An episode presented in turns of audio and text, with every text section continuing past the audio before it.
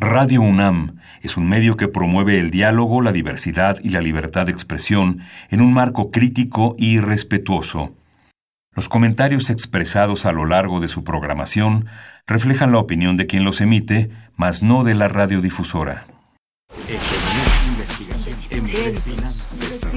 Momento económico. Radio UNAM y el Instituto de Investigaciones Económicas presenta Momento Económico. Un espacio para charlar sobre temas económicos que le interesan a usted. Acompáñenos.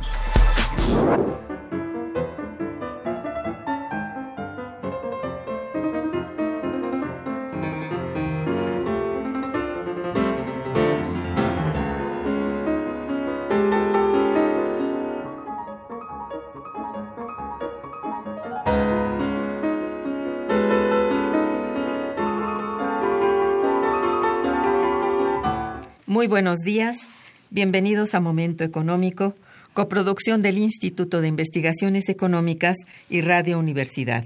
Les saluda Irma Manrique, investigadora del Instituto de Investigaciones Económicas, transmitiendo desde las instalaciones de Radio Universidad. El tema que abordaremos el día de hoy es violencia laboral hacia las mujeres en el México contemporáneo. Para ello contamos con la valiosa presencia de nuestra compañera y amiga, la doctora María Luisa González Marín. Buenos días, María Luisa, bienvenida. Buenos días. La dirección de correo electrónico para que nos envíen sus mensajes es una sola palabra, momentoeconómico.unam.mx. También pueden escucharnos a través de la página de internet www.radio.unam.mx y www.iis.unam.mx.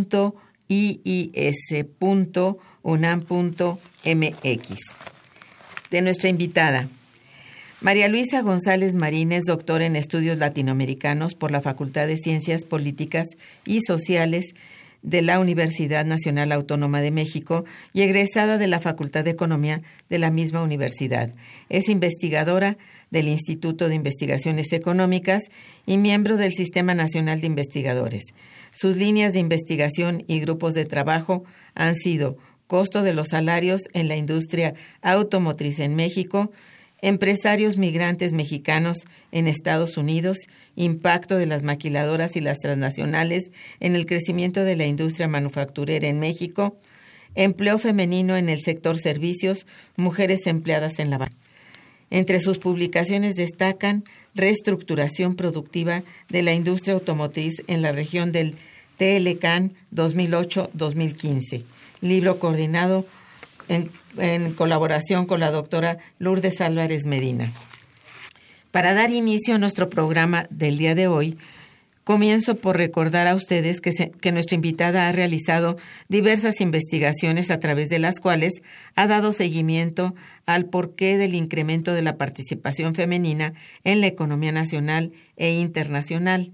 Dicho lo anterior, daremos continuidad a este importante tema, ya que en esta ocasión nos referiremos a un problema que ha aquejado por años a las mujeres en México y en el mundo, y es que, con ayuda de la doctora González Marín, conoceremos algunas de las razones por las cuales la violencia laboral hacia las mujeres se ha incrementado de manera exponencial con el paso de las décadas, situación que al parecer encuentra sus orígenes desde los tiempos ancestrales. Marisa, para comenzar entonces con el programa, te pido eh, ante todo que nos expliques ¿Por qué razón adviertes desde el inicio de esta investigación que el capitalismo desde sus primeras señales de vida utilizó la violencia? Te pregunto esto y espero tu amplia y valiosa respuesta por la importancia y razón de ser lo que esto significa para su estudio. Bueno, porque cuando nace el capitalismo y para, para pues bueno, ya convertir al campesinado y a los eh, artesanos en obreros, asalariados, hay que despojarlos de sus bienes de producción. Pues sí.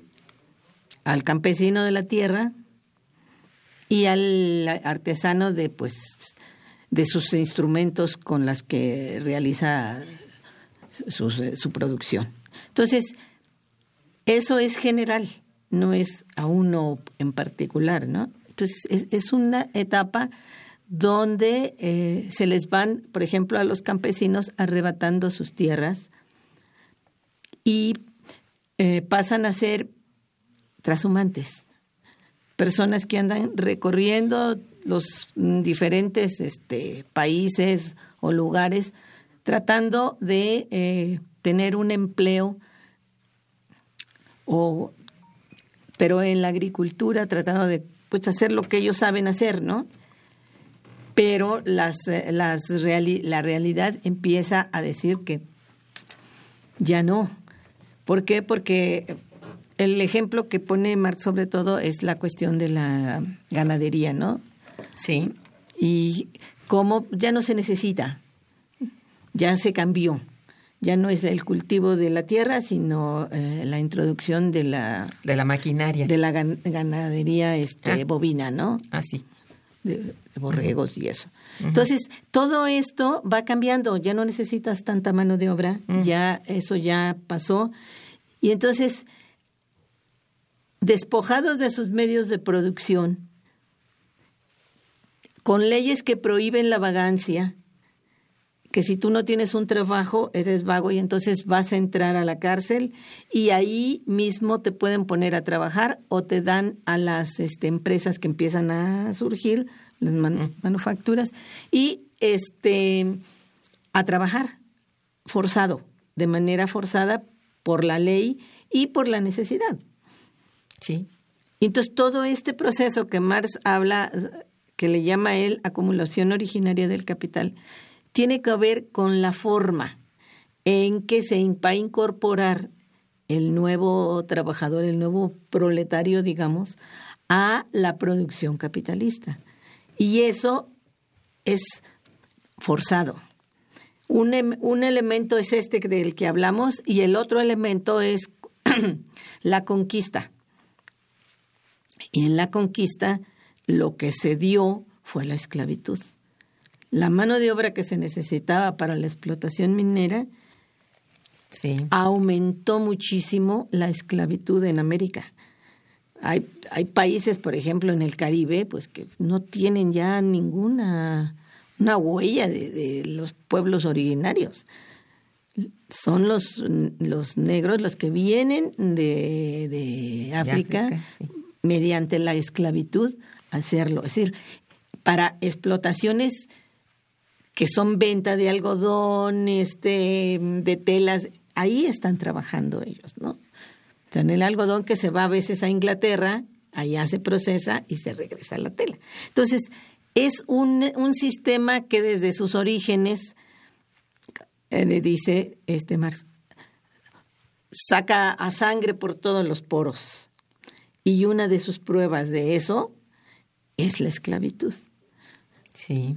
Eh, y ahí, para poder forzar a que los campesinos y los esclavos y los artesanos puedan incorporarse a las nuevas condiciones de trabajo que ya no son las mismas. Y esto es muy interesante porque ahí viene la primera, eh, digamos, el primer trabajo forzado para, para trabajar para otros. El artesano sí podía trabajar para otros, pero él hacía su producto de manera, digamos, como com- completa. Él ideaba qué era, cómo lo debería hacer, de acuerdo al, Era su propio patrón. Sí, y él de- lo que producía lo sentía como suyo, ¿no? Ajá. Como una obra suya, como eh, una satisfacción a su trabajo. Y en el caso del capital, no, porque tú estás haciendo con esto de la división social del trabajo que va dándose, no eres más que una parte minúscula de un de la elaboración de un producto. Te toca la fase X, ¿no? Es- eres parte chiquita del proceso. Sí, y eso te da una, una cuestión que tú no estás produciendo para ti, sino para otros. Y esto hace, desde el punto de vista este, del obrero, en que haya una una separación entre el aspecto físico del trabajo y el aspecto subjetivo. Sí. Y es una contradicción que se va a ir desarrollando conforme el capitalismo se desarrolla hasta lo que ves ahora, ¿no? La actualidad te está dando, te está diciendo que el capital ha logrado enajenar al trabajador a tal punto, o sea, separar al trabajador, quiere decir, de la producción. Él ya no produce para, para sí, produce para otros y en lo que produce, como decíamos, no ve nada suyo. No hay nada, porque está como dividido en muchas cosas, ¿no? Tú dices, tiene un motor de quién sabe dónde, unos frenos que se producen en... y a la hora de armar el coche todo viene de todos lados.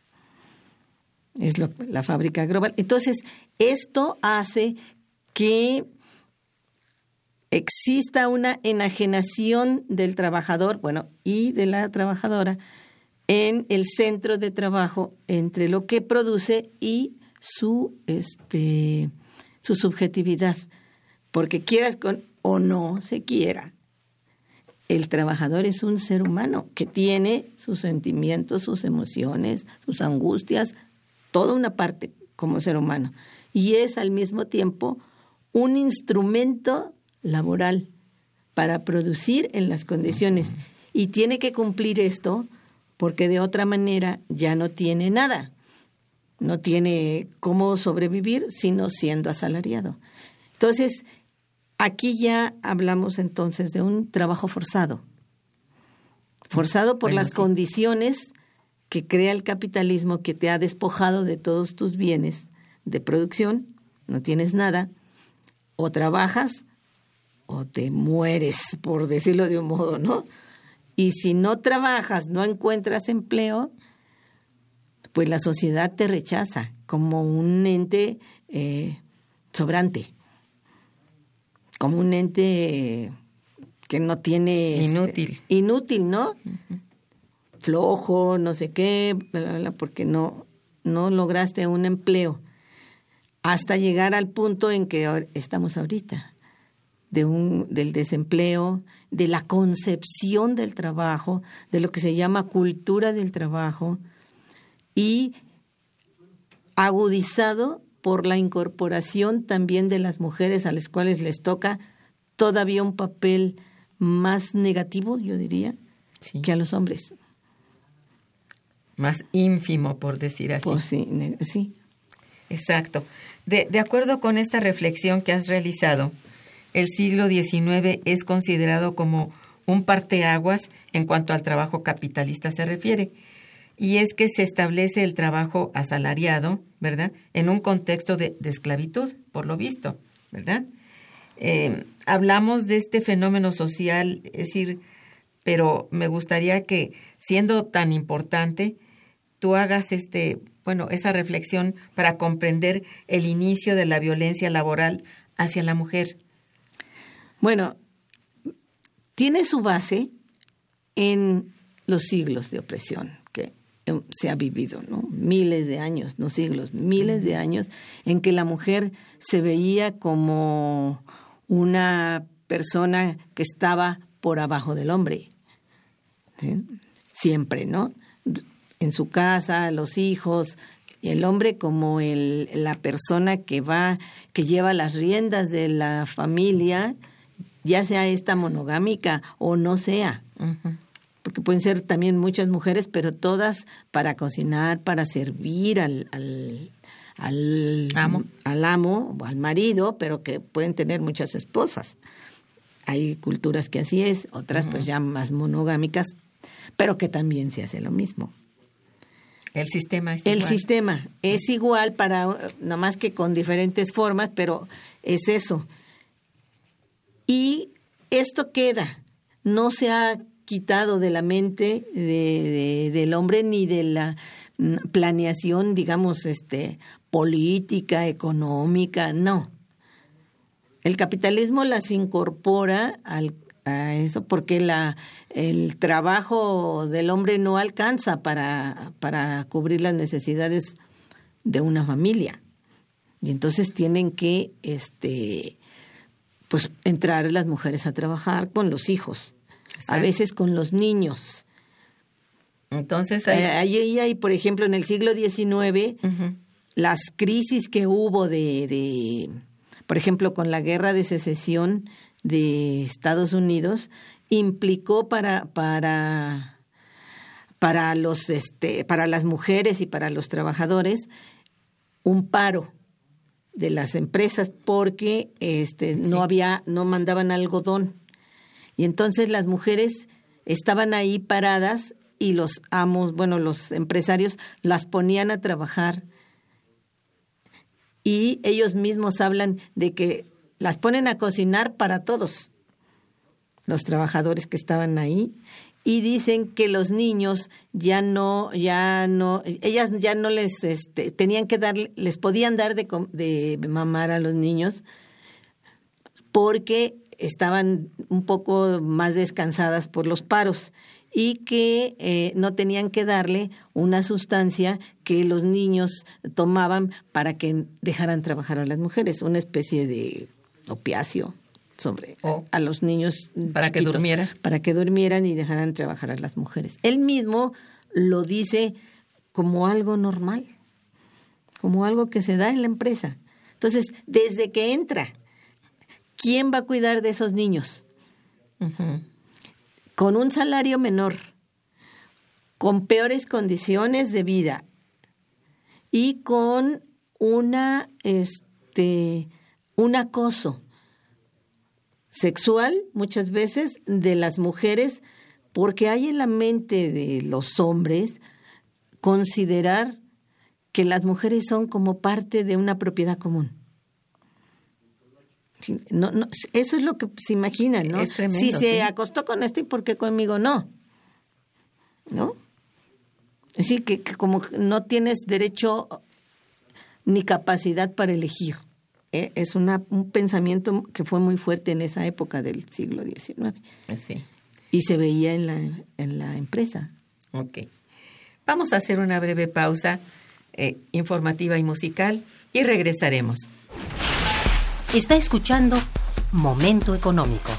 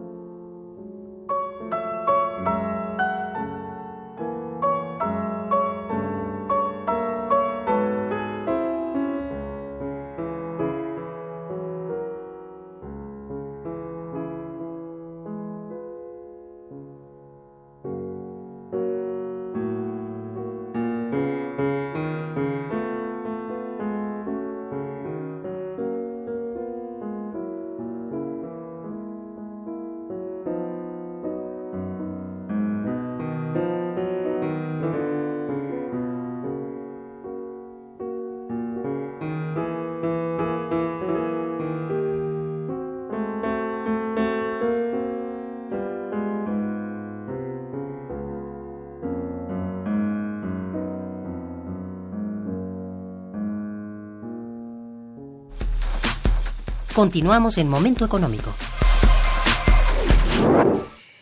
Bueno, de acuerdo a esto, pues eh, es cuando las mujeres se incorporaron al trabajo asalariado o fue peor todavía cuando ya eran asalariadas.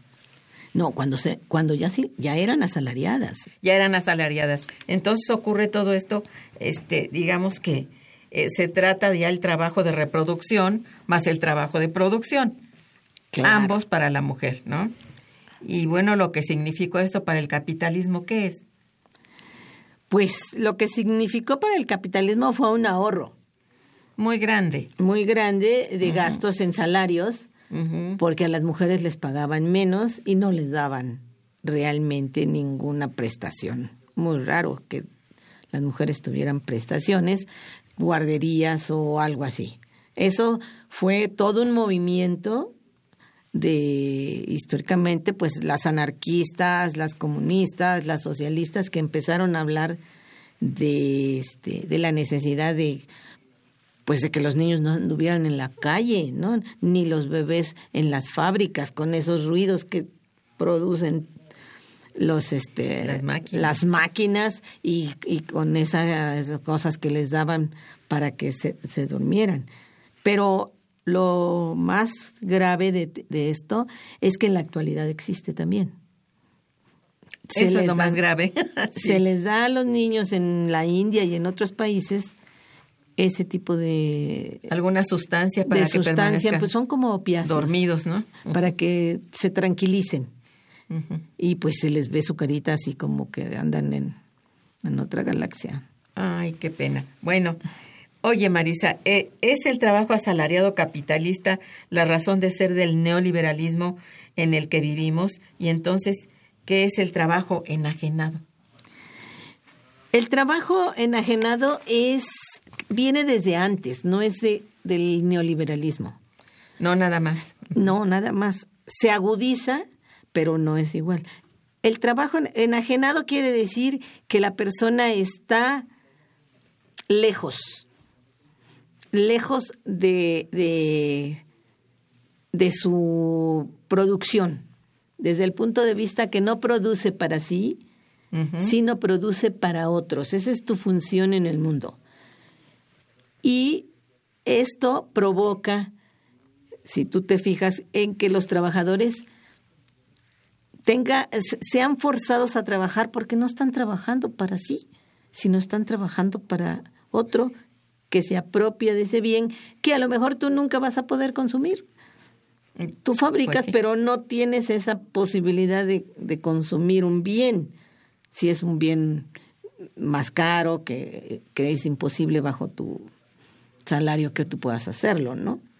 Entonces, eso es la enajenación, esa separación del trabajo productivo eh, del hombre, quien, quien trabaja no para sí, sino para una clase. Una clase.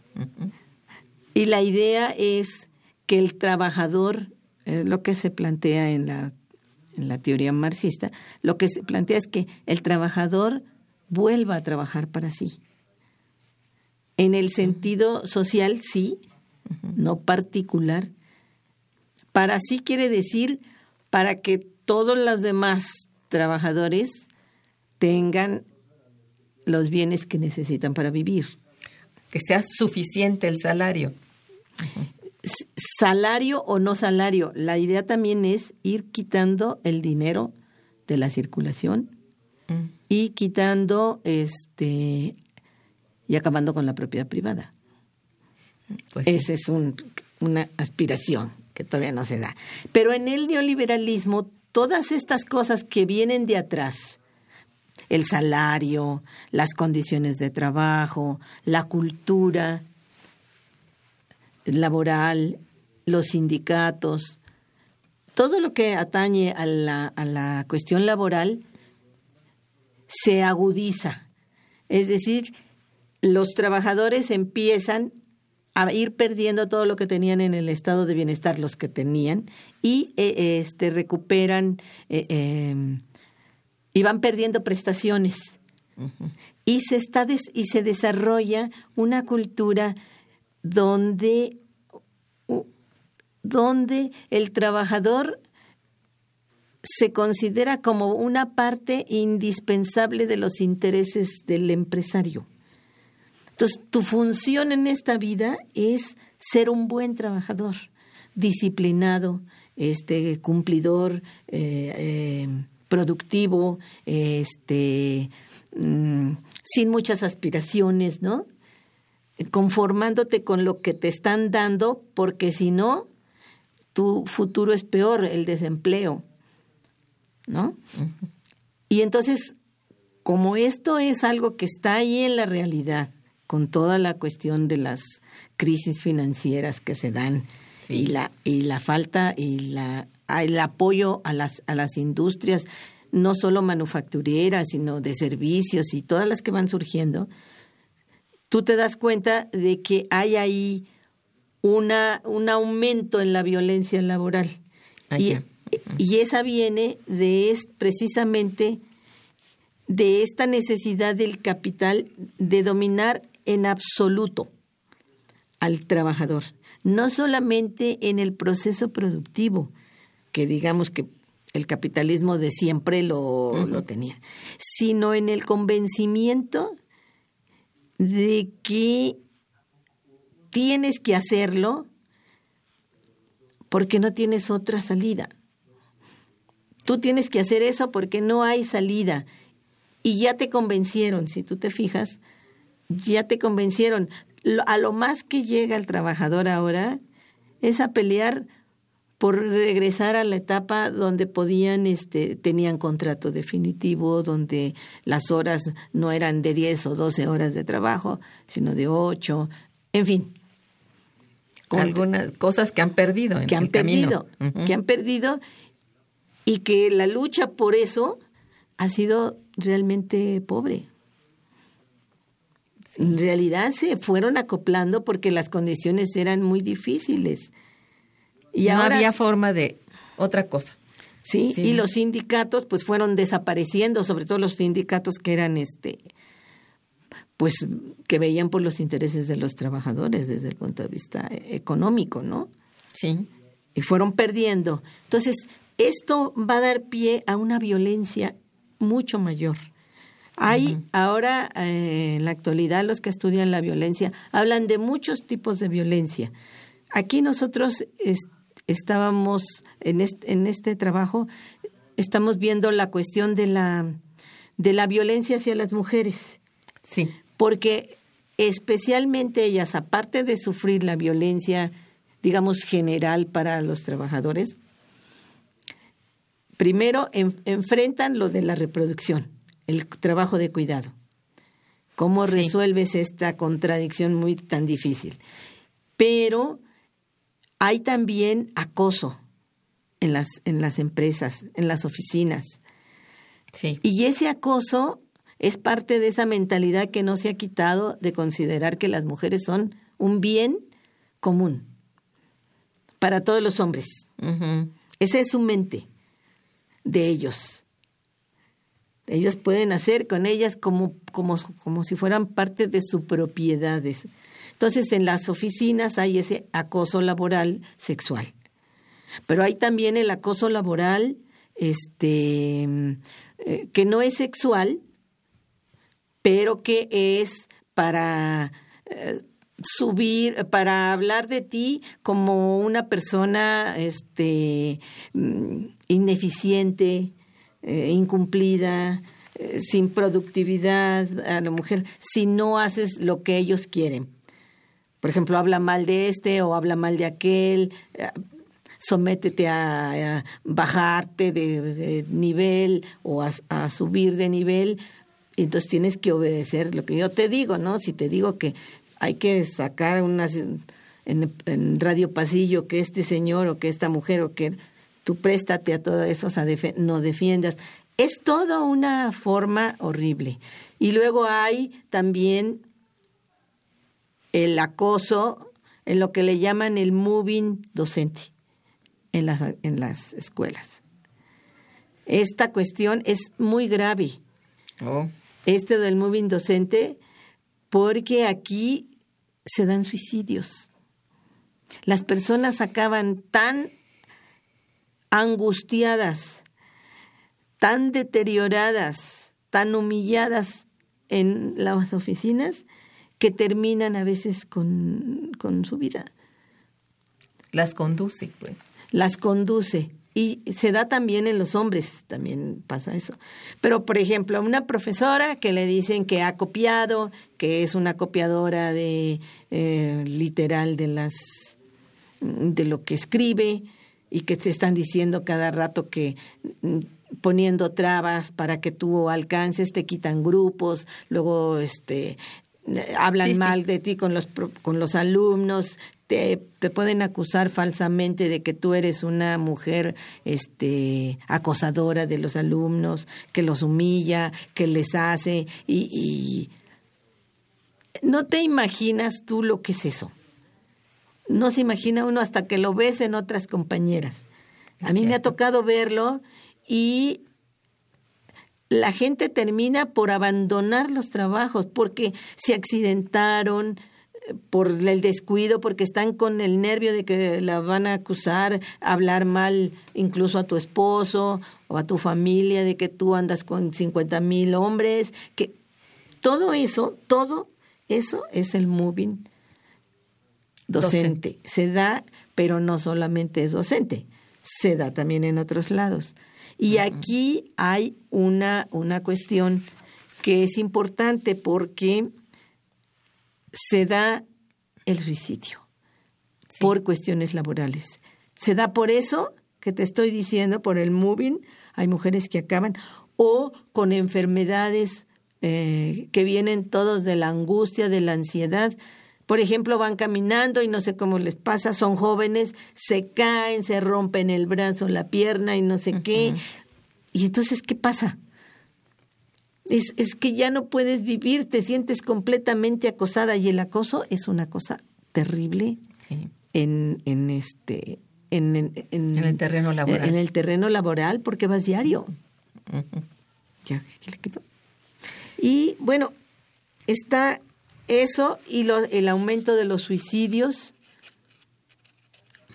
Y yo diría una prueba de que, de que los trabajadores no trabajan a gusto, tanto hombres, sobre todo este, los hombres. Es que en las estadísticas que hay sobre suicidios laborales, los hombres se suicidan más cuando tienen trabajo. Ah, caray. Y cuando no tienen trabajo, se suicidan menos. Y las mujeres al revés. Se suicidan más cuando no tienen trabajo y se suicidan menos cuando no tienen cuando tienen trabajo cuando no tienen trabajo o sea es, es es así como contrario no tienes trabajo no me suicido en las mujeres y en los hombres tengo trabajo y me suicido ¿por qué? porque el hombre ya este se harta de estar trabajando, trabajando, trabajando, trabajando y no y entonces empieza ya no puede más y se suicida. Y la mujer, yo yo pienso que es porque digamos que está apenas entrando, tiene pocos tiempo, no tiene el tiempo del hombre en eso. Y entonces para ella la, la manutención de la familia y una serie de cosas los cuidados de los hijos. La estimula. La estimula para poder, para lograr que los hijos puedan estudiar o que puedan estar mejor. Y los hombres ya están como cansados de esas jornadas, de esas cosas que les ponen también a ellos. y, y, se da esta, esto de los suicidios. Es, es algo ah, muy terrible. Sí, pues sí. De verdad, sí. Y terminan, hay suicidios y muertes también por exceso de trabajo. Claro. Bien, vamos a hacer un breve corte musical y regresaremos. Está escuchando Momento Económico por Radio UNAM.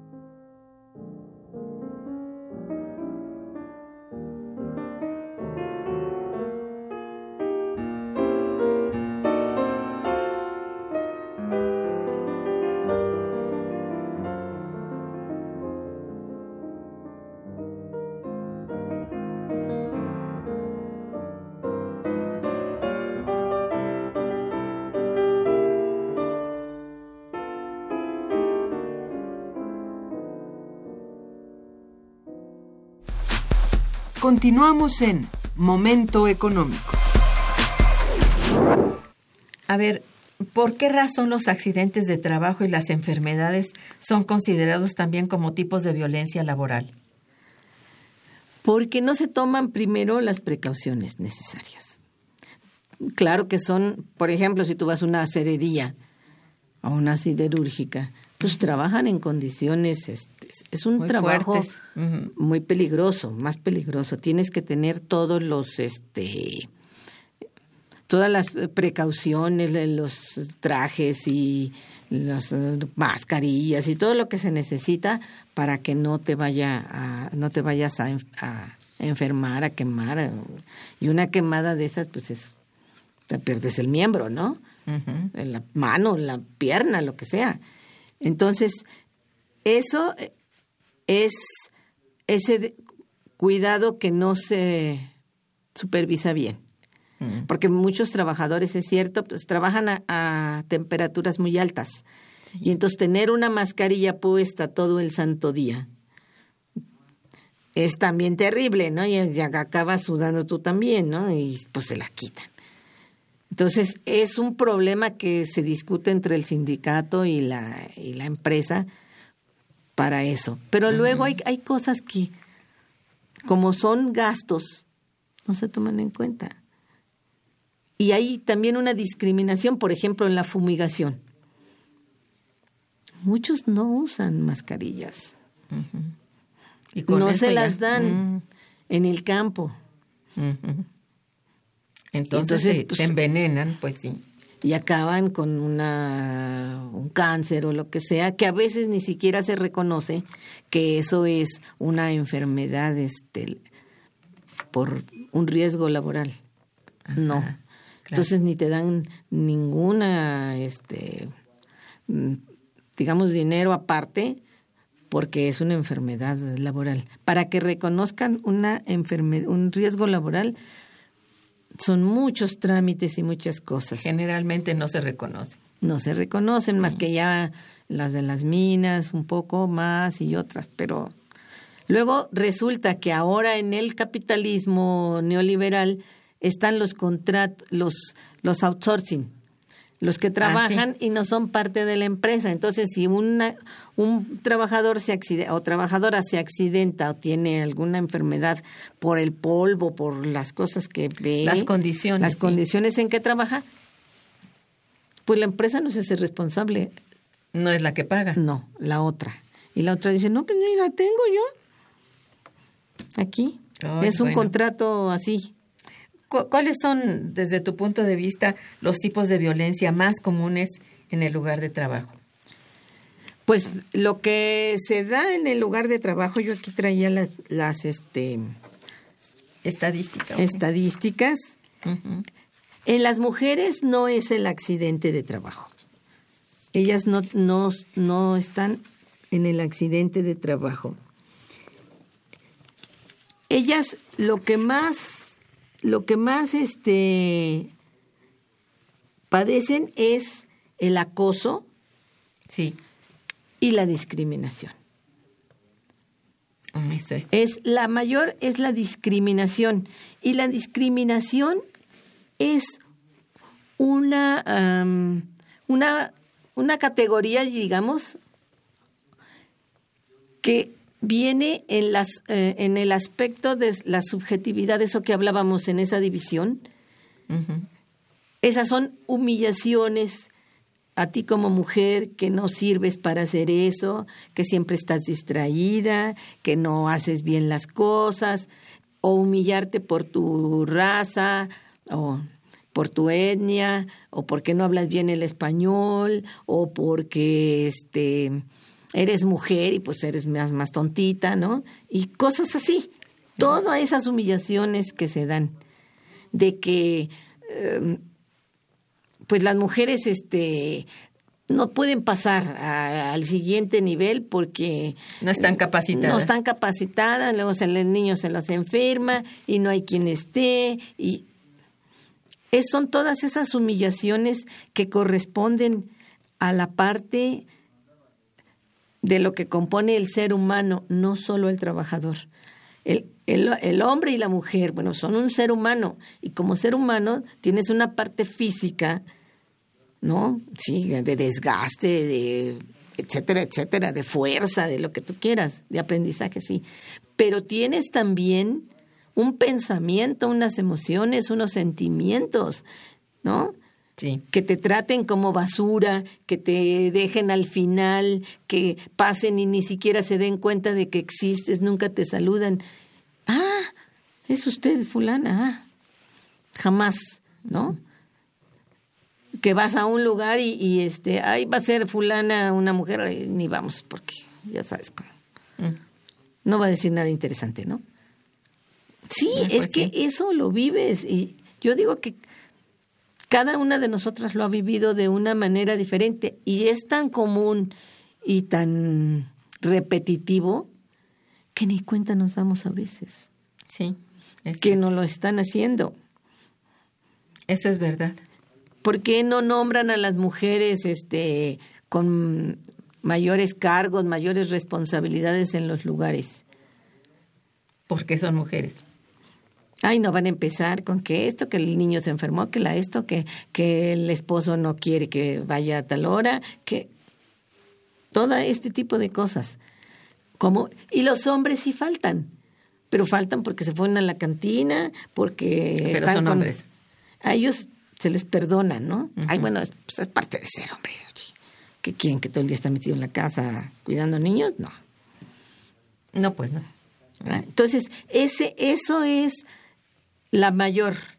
Luego también hay el acoso sexual en las, en las este, empresas y la mayoría de este acoso sexual, según las estadísticas, son los compañeros de trabajo.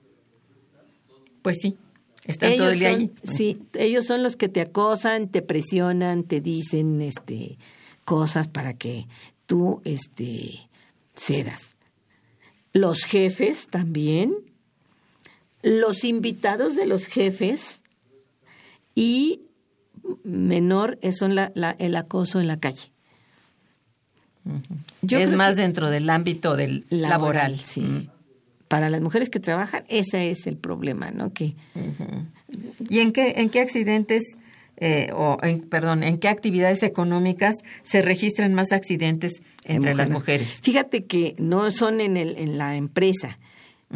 Los mayor número de accidentes de las trabajadoras son en el transporte que va de su casa a la, a la fábrica. No digas, la- ese sí. es el más frecuente. En- Con mucho, ¿eh? En cambio, en los hombres es más frecuente el, el accidente en el lugar de trabajo que en el transporte. Porque asaltan el, el, Claro. el transporte, porque van volados, porque las mujeres este, tienen que ir pues ahí y no se explica mucho por qué es el accidente, pero ahí con ellas está. Las ven mal vulnerables en los lugares y pues abusan también de ellas. Esa es la otra. La mujer va a sentirse acosada en el transporte y en la fábrica y en la calle. Es decir, si tú ves ahora, con todo esto que ha pasado de las muchachas, no digamos que sea acoso laboral, pero es un acoso general hacia las mujeres. Y entonces te acosan, estas niñas, por ejemplo, que tienen 18 años y están trabajando, las van a acosar en el trabajo porque llevas la faldita muy corta, porque llevas el escote, porque se te ve el ombligo, por todo esto, ¿no? ¿Y cómo? Pues, me estás provocando, ¿no? Es provocación. Eso es una caso. provocación y ya. Ellos pueden andar encuerados por la calle y yo no creo que una mujer se les aviente para, para acostarse con ellos, ¿no? Pues no.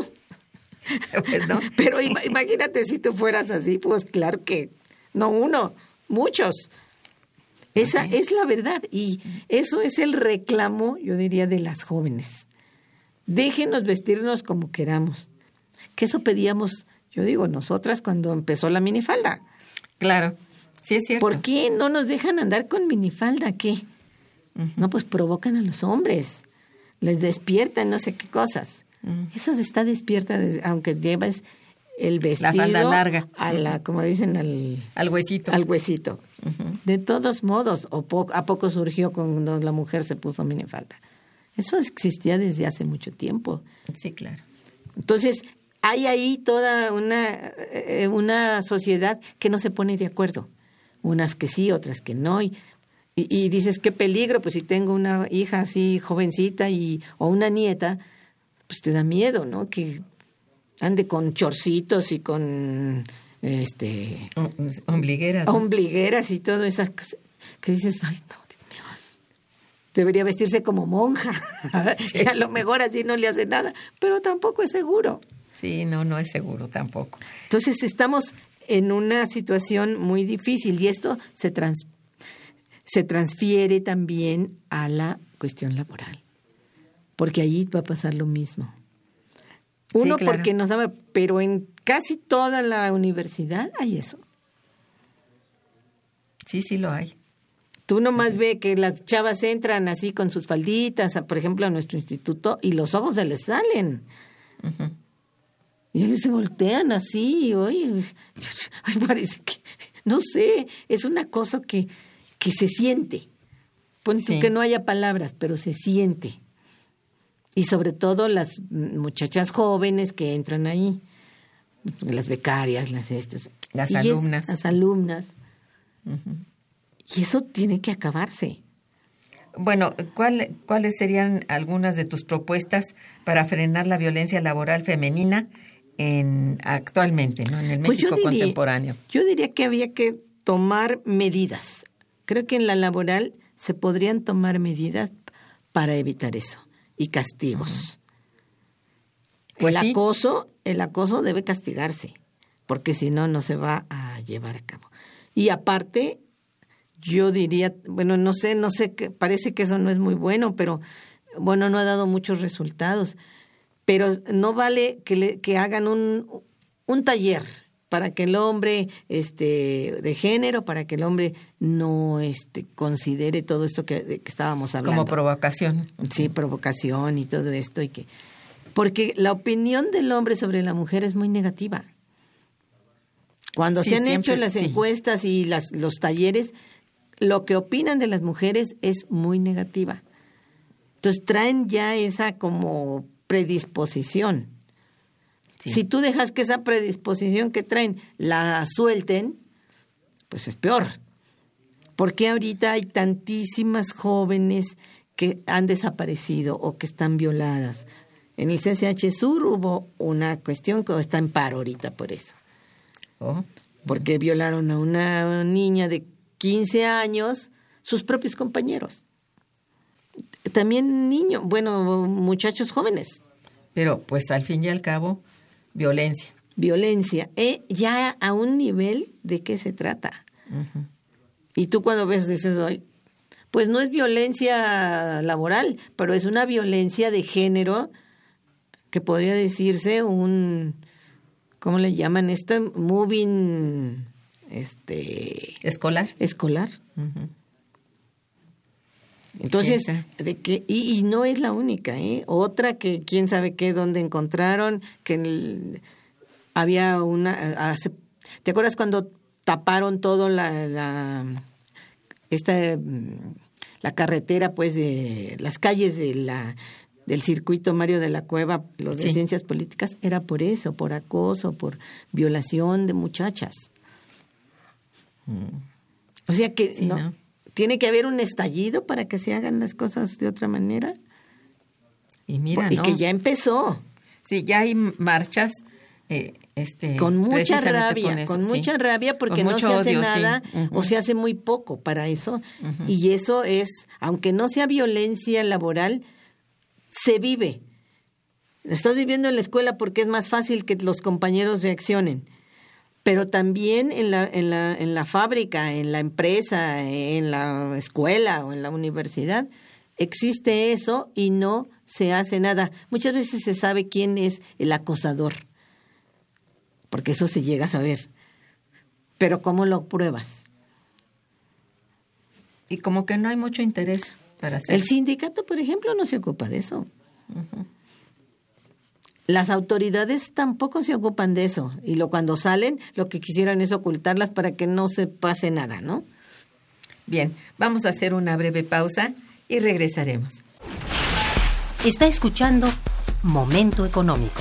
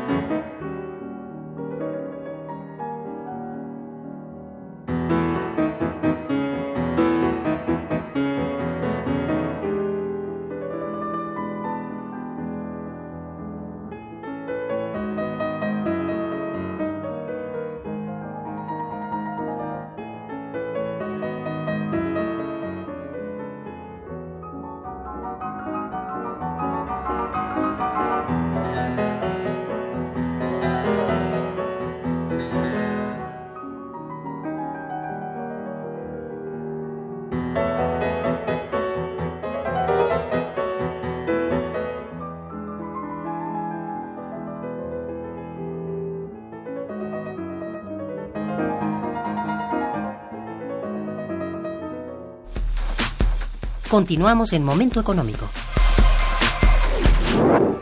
Para frenar la violencia laboral, habría, sería más específico.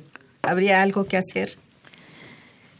Pues como es un es la violencia laboral es algo este que viene desde el inicio del capitalismo, quizás se podría acabar con algunos tipos de violencia, ¿no? Por ejemplo, de, de cuidado de pues en los accidentes de trabajo, en las enfermedades, pero la esencia propia, digamos, de lo que es el trabajo forzado, que es una violencia general.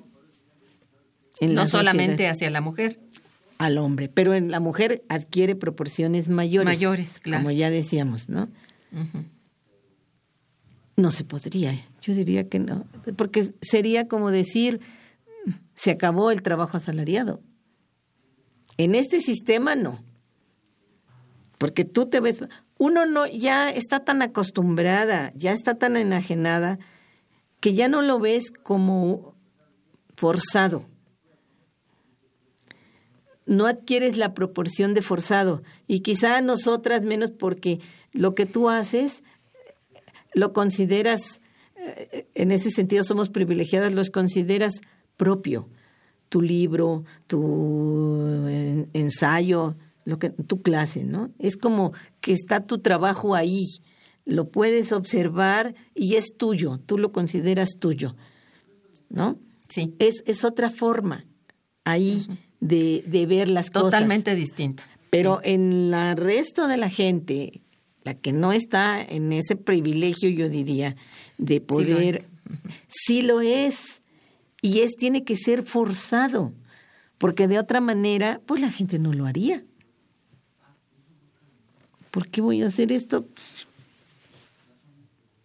No, tiene que decirse, no tengo nada con que poder vivir más que con mi salario, con mi fuerza de trabajo, entonces tengo que entrarle, no modo, no hay otra. Y además tengo que hacerlo de una manera, este, pues sumisa, obediente, respetando todas las reglas que se dan. Y como ahora cada vez avanza más las, los, sin, los trabajos sin contrato, de largas jornadas, etcétera, etcétera, es peor. Ahí no hay defensa posible, pero debiera estar establecido por ley que con contrato y sin contrato tiene que haber una forma de seguridad para la mujer que labora. Pues un poco lo que se habla, lo que habla la OIT del trabajo decente, ¿no? Sí. Sí. Y yo creo que pues ha sido un sueño. Un sueño. Pues sí, todavía cómo se llega. Ver las horas que trabajan las mujeres en ventas, en fábricas, que luego no les pagan las jornadas y los hombres también, ¿no? No digamos que pero tratándose digamos de de la mujer que, aparte de todo, tiene a su cargo la reproducción. Pero es que las empresas hacen esto para ganar más. Y aquí te enfrentarías a las empresas para que ganen menos. Pues sí. ¿Estarán dispuestas a hacerlo? No, claro que no. Por cualquier cosita, ve cómo se ponen. Eh, furibundas. Todo, ¿no? Que no sirve, que esto, que aquello, que mal, que está mal, que Lula estuvo mal, que fulano, que este, que- todos. Porque les reducen un poco sus ganancias o los ponen un poquito más en la realidad. Y tienen al mundo bajo sus pies con un dominio absoluto casi del capital financiero. Así es.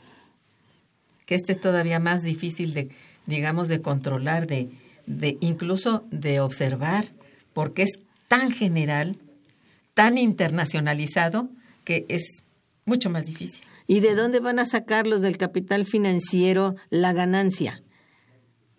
De que va, que suba de la, de la economía real a la cuestión, a la especulación financiera. Pues de lo que explotan a los trabajadores en la economía real. Así es. Todo se va para allá, por eso te tienen endeudada de por vida. Sí. El crédito es tu maldición y tu bendición porque compras. Les compras a ellos. Y tu maldición porque nunca dejas de estar endeudada como ciudadano, digamos como trabajador o como que sea. Y todo Así eso es. ya sabemos que va hacia el capital financiero. Finalmente. Finalmente vaya. Así es. Bien, pues este, te agradezco muchísimo tu presencia y sobre todo eh, los avances que das de, de tu nueva investigación, que es muy, muy pertinente y muy interesante. Muchas gracias, Marisa, Sí. y muchas gracias a todos nuestros radioescuchas por su eh, atención y participación. Estuvo en los controles técnicos Miguel Ángel Ferrini, en la producción Araceli Martínez y Santiago Hernández, en la coordinación y conducción Irma Manrique, una servidora, quien les desea muy buen día y mucho mejor fin de semana. Gracias.